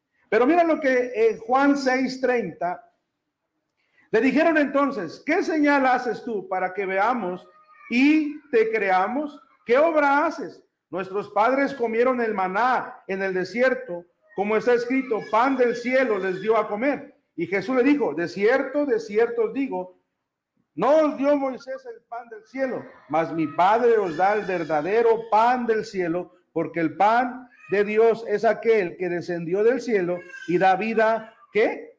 Al mundo. A ver si eres hijo de Dios. A ver, ¿qué, qué, qué vas a hacer? Mira, Moisés hizo descender pan. Dice, yo soy el mismo pan. Pero no lo comprendieron. Ellos querían, hermano, ¿verdad? Lo que hoy día se miran las iglesias, es verdad, los milagros, las maravillas. Cristo no vino a demostrar que Él era Dios o el Hijo de Dios. Él vino a dar su vida en rescate por todos nosotros. Amén, hermano. Mira, o Dios no es tu Padre. Esta idea viene, o Dios no es tu Padre.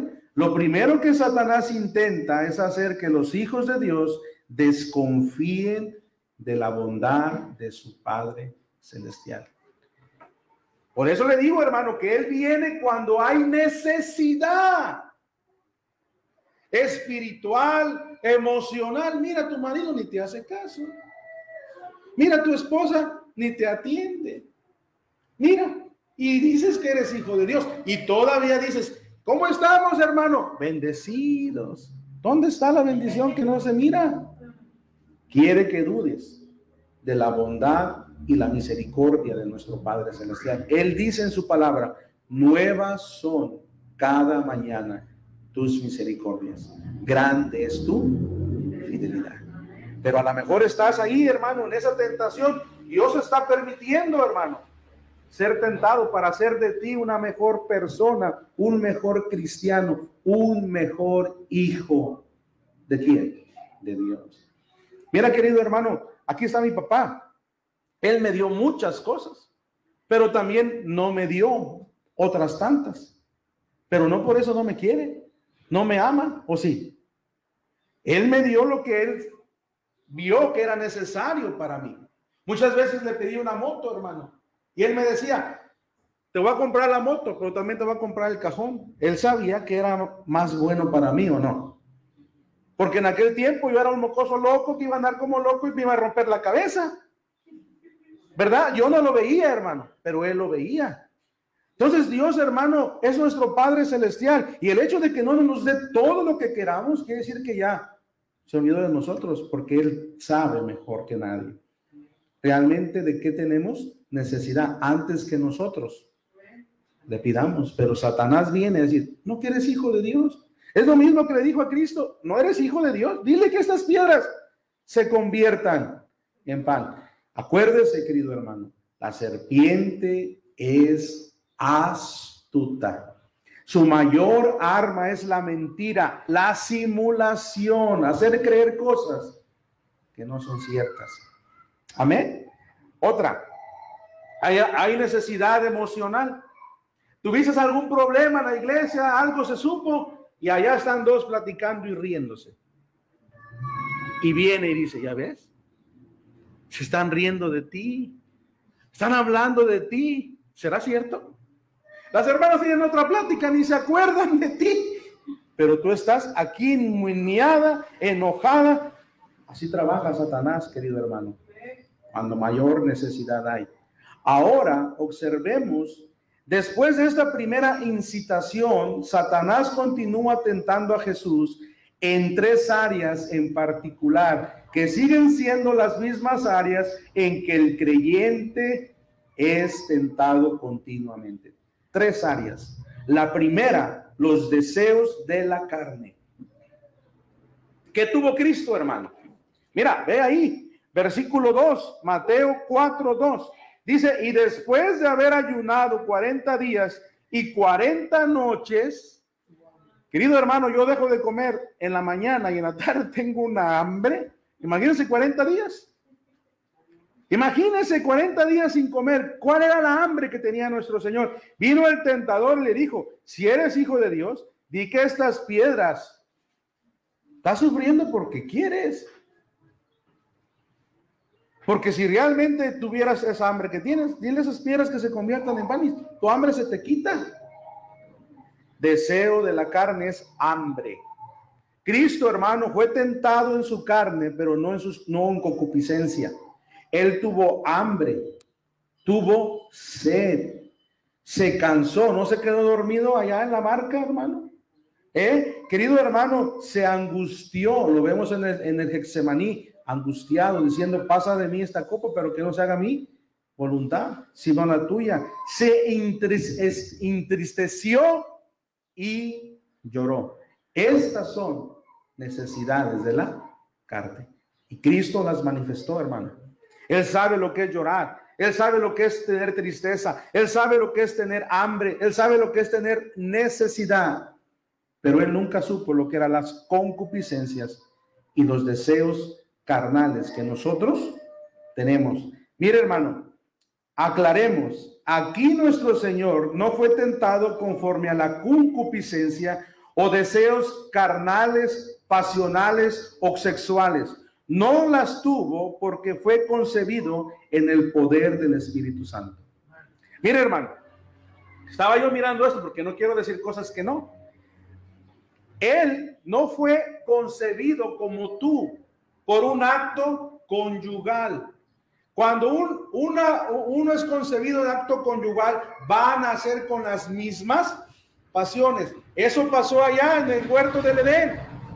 Somos hombres caídos con estas concupiscencias. Pero Cristo no fue concebido así. Acuérdense, lo miramos. Viene el Espíritu Santo, hermano, y concibe. Pone ese embrión en el vientre de María. Él no tenía esas pasiones, hermano.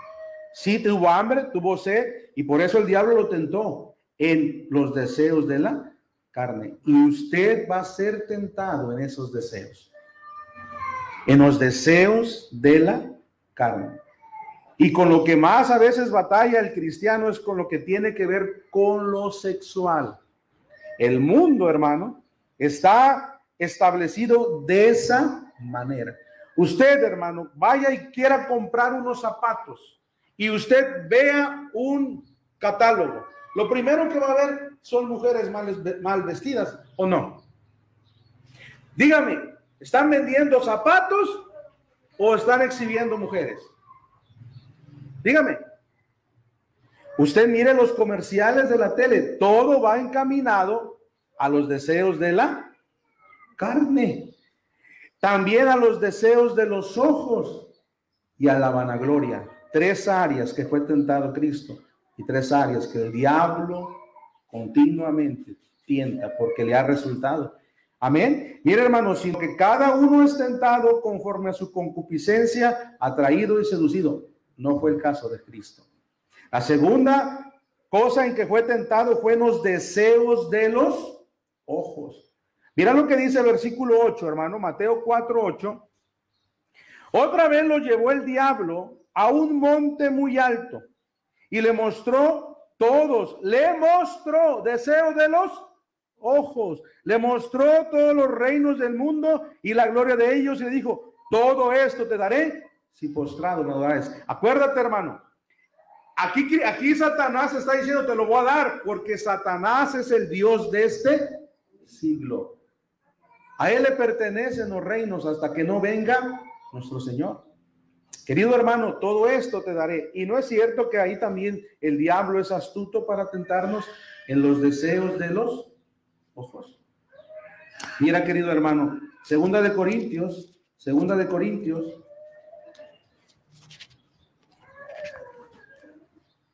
11.3, segunda de Corintios, 11.3, vamos bien hermano, dice, pero, pero me temo que la serpiente, Satanás, el diablo, con su astucia engañó a Eva, y a Eva le engañó primero con los deseos de la carne, después con los deseos, primero con los deseos de los ojos y después con los deseos de la carne. Dice, vuestros sentidos, de alguna manera, ¿qué dice? de alguna manera extraviados de la sinceridad, fidelidad de quién? De Cristo. ¿Cuáles son nuestros sentidos, hermano? ¿No tenemos cuántos? El gusto, el olfato, la vista, el oído y el tacto. Y es donde tienta, ¿verdad? Eva, hermano, allá la, vio la mujer que el árbol era bueno para comer. Vio la mujer que el árbol era bueno para comer y agradable a los ojos y árbol codiciable para alcanzar sabiduría. Y enseguida sedujo los ojos y enseguida sedujo qué? El tacto. Lo toca. Lo huele. ¿Y qué? Así es, hermano. Así trabaja Satanás. Te seduce con tus ojos, ¿verdad? Primero ya incitó tus pasiones, te seduce con los ojos, tocas, te gusta, pruebas y después, hermano, lo peor es que hasta te gusta compartir. ¿No le dio a su esposo? ¿No le dio a Adán? Querido hermano, esta es la misma táctica de Satanás. Empieza tentando los deseos de la carne, empieza después tentando los deseos de los ojos. A Cristo lo llevó al monte más alto y le enseñó todos los reinos, hermano. Pero, ¿verdad? Hermano, por eso es que la Biblia dice en Hebreos 5:14, pero alimento sólido es para los que han alcanzado madurez, para los que Por el uso tienen los sentidos ejercitados en el discernimiento del bien y el mal. Por eso, hermano, usted debe estar ejercitándose espiritualmente para que cuando venga la tentación usted sepa discernir entre lo bueno y lo malo, entre lo que agrada a mi Padre y lo que no agrada. Y eso se ve reflejado en una vida más santa, más espiritual. Amén. Y la tercera tentación, hermano, es la vanagloria. Mira lo que dice ahí, eh, versículo 5, Mateo 4, 5. La vanagloria, hermano, es, es presunción o orgullo del propio valer. O sea, que yo me, me, doy un valor que no tengo. Su sinónimo puede ser jactancia, envanecimiento. Mira lo que dice versículo 5. Dice, entonces el diablo le llevó a la santa ciudad y le puso sobre el pináculo del templo y le dijo, si eres, nuevamente, si eres hijo de Dios, échate abajo porque escrito está. ¿Sabe cuántos dicen que tenía, es de altura este pináculo? Más de 100 metros. Y ahí lo llevó y lo puso. Oiga, querido hermano, oiga esto, es increíble lo que dice este hombre. Satanás pone a Cristo sobre el pináculo en el lugar más alto del templo. Los lugares altos son lugares de tentación, pues son lugares que producen vértigo y son resbaladizos. Vemos que el diablo levanta alto para hacerte caer, mientras que Dios humilla para exaltarte. Querido hermano, mi pastor, mi pastor, porque lo conocí, él cuando lo fui a, ver a su, a su escritorio allá en su, de este, ¿cómo se llama? Negocio de viajes, él me dijo, hermano, yo empecé mi caída cuando estuve en lo más alto. Donde quiera que llegaba, una vez me encontraron con una pancarta, fulano de tal, el gran predicador. Ese día, René, sentí que mis pies dejaron el suelo. Lo levantó alto, alto, alto, alto. Hermano, los que ahorita están de conferencistas se le cuadraban al pastor lo levantó alto para hacerlo caer. Por eso dice, querido hermano, que esos lugares altos son lugares de tentación, porque no sé si tú has estado en uno alto, te producen vértigo, pero son resbaladizos. Aquí el hermano se subió, hermano, no está tan alto. Y no iba bailando, iba, producen vértigo, porque son, no son seguros. El diablo levanta para hacerte caer, Dios humilla para levantarte. No dice la Biblia que Dios resiste a los soberbios y da gracia a los humildes. Mira lo que dice Mateo 10, 41. Esta debe ser nuestra actitud. Hermano, si hay algo que le gusta a tu carne, mira, y las redes sociales están diseñadas para esto, hermano, para la vanagloria o no subir una foto y todos se digan, ay, qué bonita, ay, qué bella, ay, qué hermoso, y puro la, y la, y la, y cómo te sientes tú popular, atractiva, ¿verdad? Vanagloria, está siendo tentada. Amén, hermano. Cuidado. ¿A quién no le gusta, hermano, que nos exalten, que nos gloríen? A todos. Mira lo que dice ahí Mateo 10, ya está. 41. Mateo 10, 41. ¿Estoy bien, hermano? Estoy mal. Es Marcos 10, 41. Marcos 10, 41. Dice así, cuando lo oyeron los 10, comenzaron a enojarse contra Jacobo y contra Juan. Mira los pensamientos de los discípulos del Señor. ¿Qué andaban buscando los discípulos del Señor? Vana gloria. ¿Quiénes estaban siendo tentados por quién? Por Satanás. Dice allá en tu reino, manda que nos sentemos uno a tu derecha y otro a tu izquierda. ¿Verdad? Cuando lo oyeron, Marcos 10, 41, comenzaron a enojarse contra Jacobo y contra Juan, mas Jesús llamándoles le dijeron, ¿sabéis que los que son tenidos por gobernantes de las naciones se enseñorean de ellas y, su, y sus grandes ejercen sobre ellas potestad? Pero no será así entre sino que el que quiere hacerse grande entre vosotros será vuestro servidor, y el que de vosotros quiere ser el primero será siervo de todos. Y ahí está su ejemplo, porque el Hijo del Hombre no vino para ser servido, sino para servir y para dar su vida en rescate del reino de Dios, hermano. El siervo, el humilde es el mayor. Pero esos estaban buscando qué? Vana gloria. Sin duda, Satanás estaba detrás de ellos. Amén, hermano. Ahora miren lo que dice el versículo 4, querido hermano, de Mateo 4, 4. Mire, enseguida, hermanos, vemos cómo es que nuestro Señor Jesucristo hizo frente a la tentación y cómo el diablo astutamente contraataca copiando y transgiversando, es decir, interpretando falsamente o erróneamente la palabra de Dios que Cristo citó una y otra vez. Versículo 4, mire, dice aquí, respondiendo, ¿quién respondió aquí? Cristo respondió y dijo, escrito, ¿qué? Está. Versículo 7, hermano, dice, Jesús le dijo, escrito está también, no tentarás al Señor, tu Dios. ¿Verdad? Escrito está, aparece tres veces. Mira, hermano, si vamos a poder hacer frente a la tentación, va a ser que dice la Biblia. Amén. Acatarnos a lo que está escrito. Amén, hermano. Vamos a un ejemplo, hermano. Entonces te ves tentado, ¿verdad? Mire, usted escucha un chisme de alguien y tú te ves tentado a platicar ese chisme, pero cuando tú lo platicas, no lo vas a platicar como te lo dijeron, ¿no? Sí.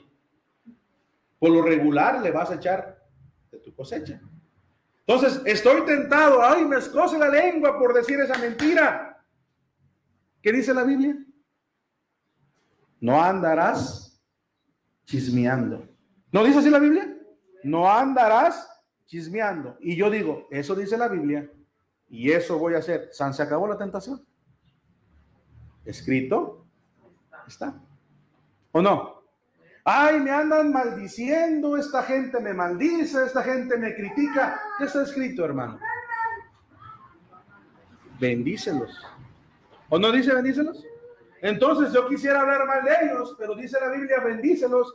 Entonces yo digo, Señor, ten compasión de ellos. Bendícelos. Ojalá un día puedan recibirte como tu Salvador. ¿Se acabó, se acabó la tentación? Por ahí escuchas que te aborrecen, ¿verdad? Que te están, eh, dice Dios, ámalos. Escrito está. Esa es la respuesta para vencer la tentación. Sin embargo, Satanás astutamente usa la misma palabra, hermano. Dice el versículo 6, y le dijo, si eres hijo de Dios, échate abajo. Y mira cómo dice Satanás, porque escrito está. Sin embargo, Satanás astutamente, note que Satanás es citado aquí, está citando las escrituras de Salmos 91, 11 y 12, pero torciendo su significado, empleando un pasaje que habla sobre la confianza en Dios para justificar tentarlo. John MacArthur. No está hablando exactamente de eso. Querido hermano, el diablo tuerce las escrituras. El diablo las conoce, pero cada vez que él te las cita, no te las va a citar en el contexto o en lo que trató de decir Dios, sino que las va a torcer para hacerte caer. Amén. El clásico, hermano, el clásico, ¿verdad? Eh, yo antes escuchaba que echaban relajo esto, ¿verdad? Es que la Biblia dice, ¿verdad? Que tomemos vino. Le dijeron a Pablo, toma vino para que estés mal. ¿Verdad? Señalando que te puedes embriagar. Al final de cuentas, ¿es cierto eso? ¿Ya lo que? Torcieron, lo tragiversaron. El diablo es astuto. Tito 1.11 dice, a los cuales es preciso tapar la boca, que trastorna casas enteras, enseñando por ganancia deshonesta lo que no conviene. Si tú no das, tú no vas a ser bendecido. Y lo escuchas hasta el tope en las predicaciones. Si tú no das, cada vez que pase el alfolí, tú no vas a ser bendecido. Dios no te va a bendecir tacaño. ¿Realmente es así? Porque si es así, hermano, vamos a dar mucho, ¿verdad? Para comprar las bendiciones de quién. Y es lo que se está enseñando. Y dice aquí Tito, tápales la boca porque enseñan por ganancia, torciendo las escrituras. Querido hermano, no me importa quién diga que nosotros venimos, somos bautistas por Juan el Bautista, no me importa si es un gran conferencista o tiene la iglesia más grande. No es cierto. No es cierto, está torciendo y es necesario taparle la boca, sea quien sea. La Biblia es la que tiene la razón. ¿Sí me está entendiendo, hermano? Si tú no vienes el sábado o el viernes que se testifica, no vas a ser bendecido por Dios. Dios no te va a bendecir. Bueno, hermano, la Biblia no habla de un día. La Biblia habla que todos los días, a, a cualquier momento que tengamos oportunidad, testifiquemos de quién? De Cristo. Entonces nadie va a ser bendecido. Pero esas cosas se están metiendo ahora en nuestras iglesias, hermano. ¿Por qué? Porque el diablo es experto, conoce la Biblia, pero siempre la tuerce. Y hay de nosotros que también la estemos torciendo. Hay que estudiarla, hermano. Dice, a los cuales es preciso tapar la boca, que trastornan casas enteras enseñando por ganancia deshonesta lo que no conviene. Está hablando de falsos profetas, hermano. Amén. Mira, hermano, una pregunta. ¿Está Satanás tan versado en las escrituras que pudiera citarlas con tanta facilidad? La respuesta es, así parece. Nótese que es posible que una persona tenga su cabeza llena de conceptos bíblicos y teológicos y su boca llena de expresiones de la Biblia mientras su corazón está en plena enemistad con Dios y con todo lo divino. Yo, este, Matthew Henry. Y así hay muchos hermanos que saben términos teológicos, Biblia, ¿verdad? Pero su corazón está lejos. Este pueblo de labios me honra. Pero lo que Dios anhela es nuestro corazón y su corazón está lejos. Qué terrible, hermano. Yo cuando estaba leyendo esto, honestamente me, me tocó. Lo voy a volver a leer, hermano. Mira, nótese que es posible que una persona tenga su cabeza llena de conceptos bíblicos y teológicos y su boca llena de expresiones de la Biblia, mientras su corazón está en plena enemistad con Dios, con todo lo divino. Y hoy día, hermano, pensamos que entre más habla de la Biblia, entre más, ¿verdad? Más espiritual es. ¿Cómo está su corazón?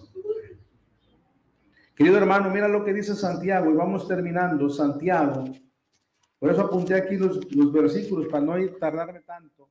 Santiago 2.19. Querido hermano, oye lo que dice Santiago aquí. ¿Tú crees que Dios es uno? Y hay muchos que creen. Pero mira la comparación. ¿Qué dice? Santiago 2, 19. ¿Tú crees que Dios es uno? Ah, bien haces. También los demonios creen. O sea, hermano, creer a veces no es suficiente. Ellos creen, pero ni, ni glorifican, ni honran, ¿verdad? Ni temen ni nada. Dice, a veces decir que tenemos una gran fe no es suficiente, hermano. Tenemos que poner en práctica nuestra fe. Judas, querido hermano, 1.12 dice, estos son manchas en nuestros agapes, que comiendo impúdicamente con vosotros se apacientan a sí mismos, nubes sin agua, llevados de acá para allá por vientos, árboles otoñales sin fruto, dos veces muertos y desarraigados y los hay en la iglesia. Amén. Querido hermano, si realmente tenemos una fe, debemos dar frutos. Porque si no, hermano, estamos como esos falsos profetas, nubes sin agua. Árboles otoñales. ¿Cómo es un árbol otoñal? Seco. Sin hojas, pelón. Dios dice, no, así no. Amén. Ahora, hermano, terminamos el versículo 10. Satanás conoce la Biblia. Hay que tener cuidado, hermano. Mira lo que dice, querido hermano. Versículo 10, y vamos terminando. Entonces Jesús dijo, después de toda esta tentación y todo esto que hubo, dijo, entonces Jesús dijo, vete, Satanás, porque escrito está, al Señor tu Dios adorarás y al solo servirás. Oye esta palabra, vete, Satanás. Aquí Cristo rechaza de inmediato y por completo las insinuaciones e incitaciones de Satanás. Las anteriores veces lo escuchó, pero aquí era tanta la osadía y la insinuación del diablo afrentando directamente a Dios que no pudo aguantar por un momento más. ¿Qué le estaba pidiendo Satanás? Escrito está, ¿verdad? No, escrito está también, no tentarás al Señor tu Dios. Otra vez le llevó el diablo al monte alto, le dijo, ¿verdad? Le mostró todos los reinos del mundo y la gloria de ellos. Le dijo, todo esto te daré si postrado. Hermano, ya no le estaba insinuando, ya fue directamente, quiero que me sirvas. Y, y Cristo dijo, se acaba. Porque ahí está citando Deuteronomio 6, 12 y 13 que dice, cuídate de no olvidarte de Jehová que te sacó de la tierra de Egipto, de casa de servidumbre, a Jehová tu Dios temerás y a él solo servirás. Entonces Cristo, hermano, ve la insinuación, ya no le está insinuando, le está diciendo, adórame, sírveme. Entonces Cristo tajantemente dijo, vete, Satanás. Ya, ya te pasaste de la raya. Mira, ya tus insinuaciones ya son muchas. Yo solamente sirvo a mi Padre, porque escrito está, a Él solo servirás. A Él solo servirás. Nadie puede servir a dos señores. Porque quedas bien con uno, quedarás mal con otro. Amén. Y lo pide Cristo, pide de todo nuestro corazón, toda nuestra mente, toda nuestra alma, en pocas palabras, de todo nuestro ser. Hermano, ¿y qué pasa cuando Satanás, cuando Cristo dice, vete? Mira, el diablo entonces le dejó. Mira, hermano, ¿cómo termino yo expresando esto?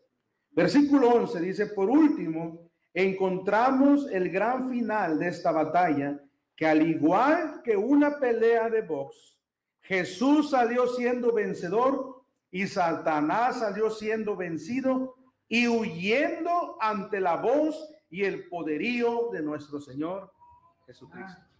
Como un perro, hermano. ¡Órale! Porque Satanás, porque Dios tiene todo el poder. Toda potestad me es dada en los cielos y en la tierra. Por tanto, vete Satanás, inmediatamente se fue. Mira lo que dice, hermano, Mateo 8, 16. Mateo 8, 16. Un ejemplo, hermano, del poder.